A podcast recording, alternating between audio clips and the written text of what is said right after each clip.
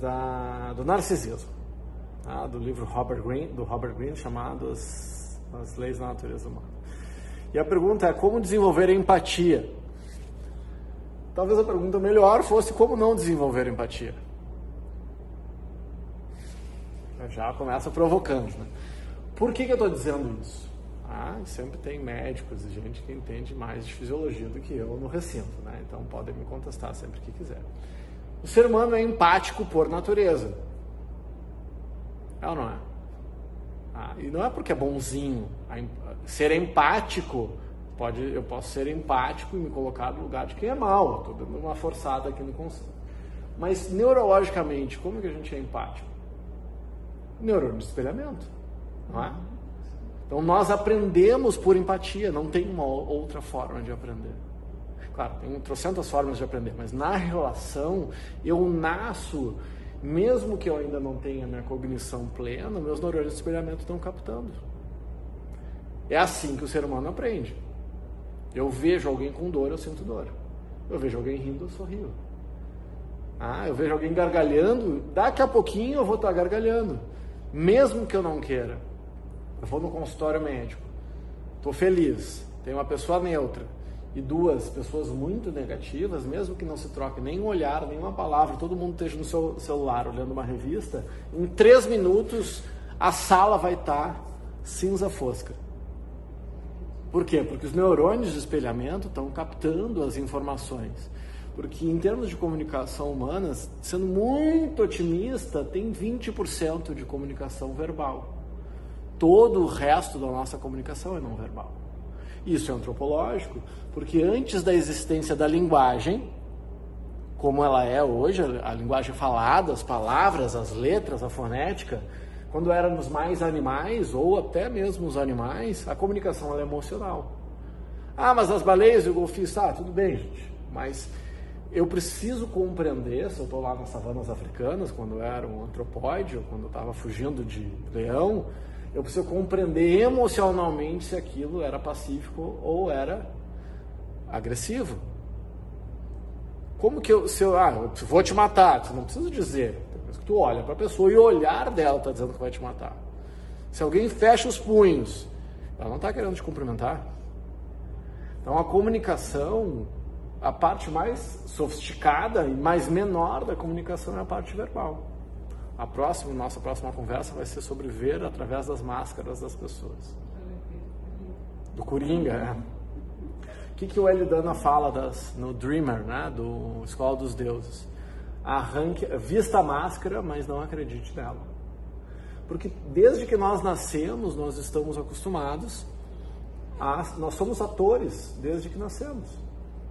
Rapidamente eu descubro que o choro traz a mãe para perto que o choro faz que a mãe não vá embora. Que se eu tiver com dor, a mãe está junto. E assim por diante. Eu descubro, né, como criança, se eu tiver dodói, eu não vou para o colégio. Ah, bem, nem por bem, nem por mal essa história. É, é adaptativo. Então, como ser mais empático? Eu pergunto como não ser mais empático? Porque nós somos permeados pelas emoções o tempo inteiro. A questão é que nós vamos nos moldando o tempo inteiro também. Tá?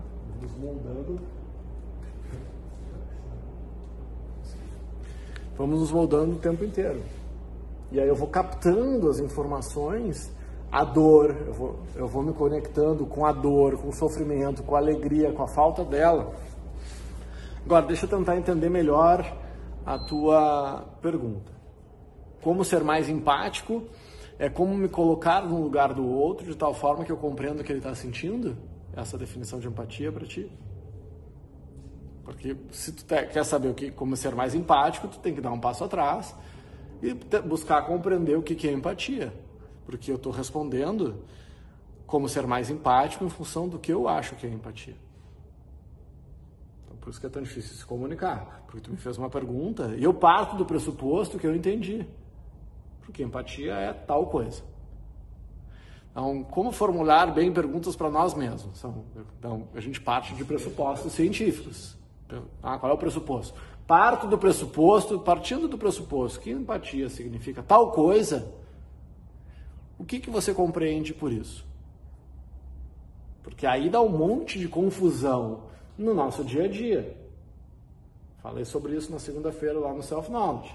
Digamos que, ah, quem já passou pelo processo de construção de uma carta de valores, sabe. Então, nós, nós temos um relacionamento de amizade, casamento, amor, não importa. Empresarial, de equipe, e concluímos, por exemplo, que um dos nossos valores é cuidado.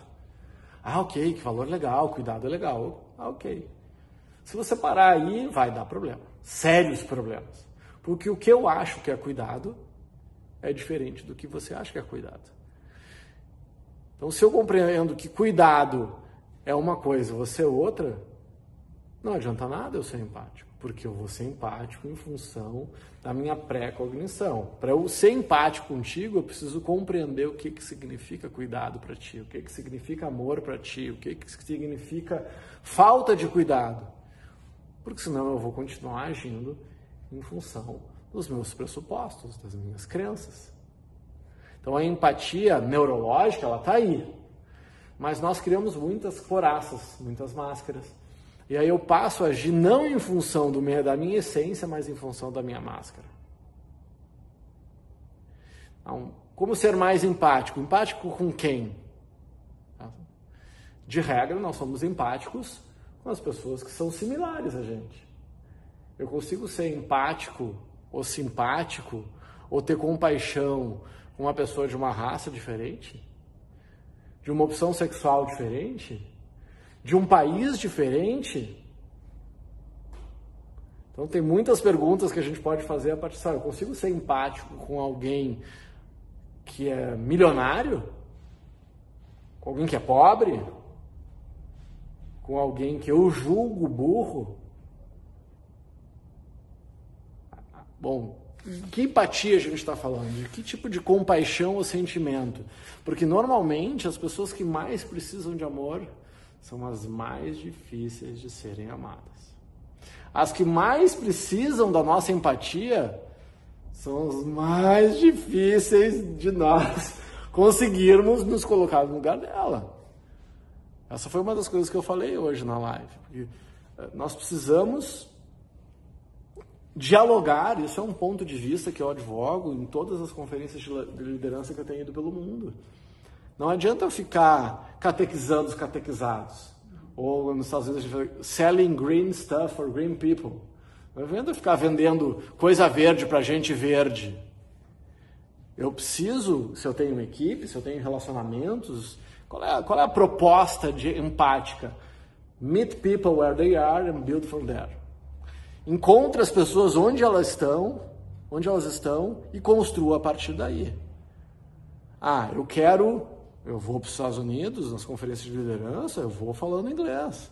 Eu vou para a Espanha, para a Argentina, eu vou falando espanhol. Bom, eu aprendi. Eu vou para a Alemanha, eu aprendi a falar alemão, eu falo alemão. Eu, eu, só que, claro, isso é uma figura, né? não precisa ser necessariamente a língua falada, mas eu preciso compreender aquelas pessoas.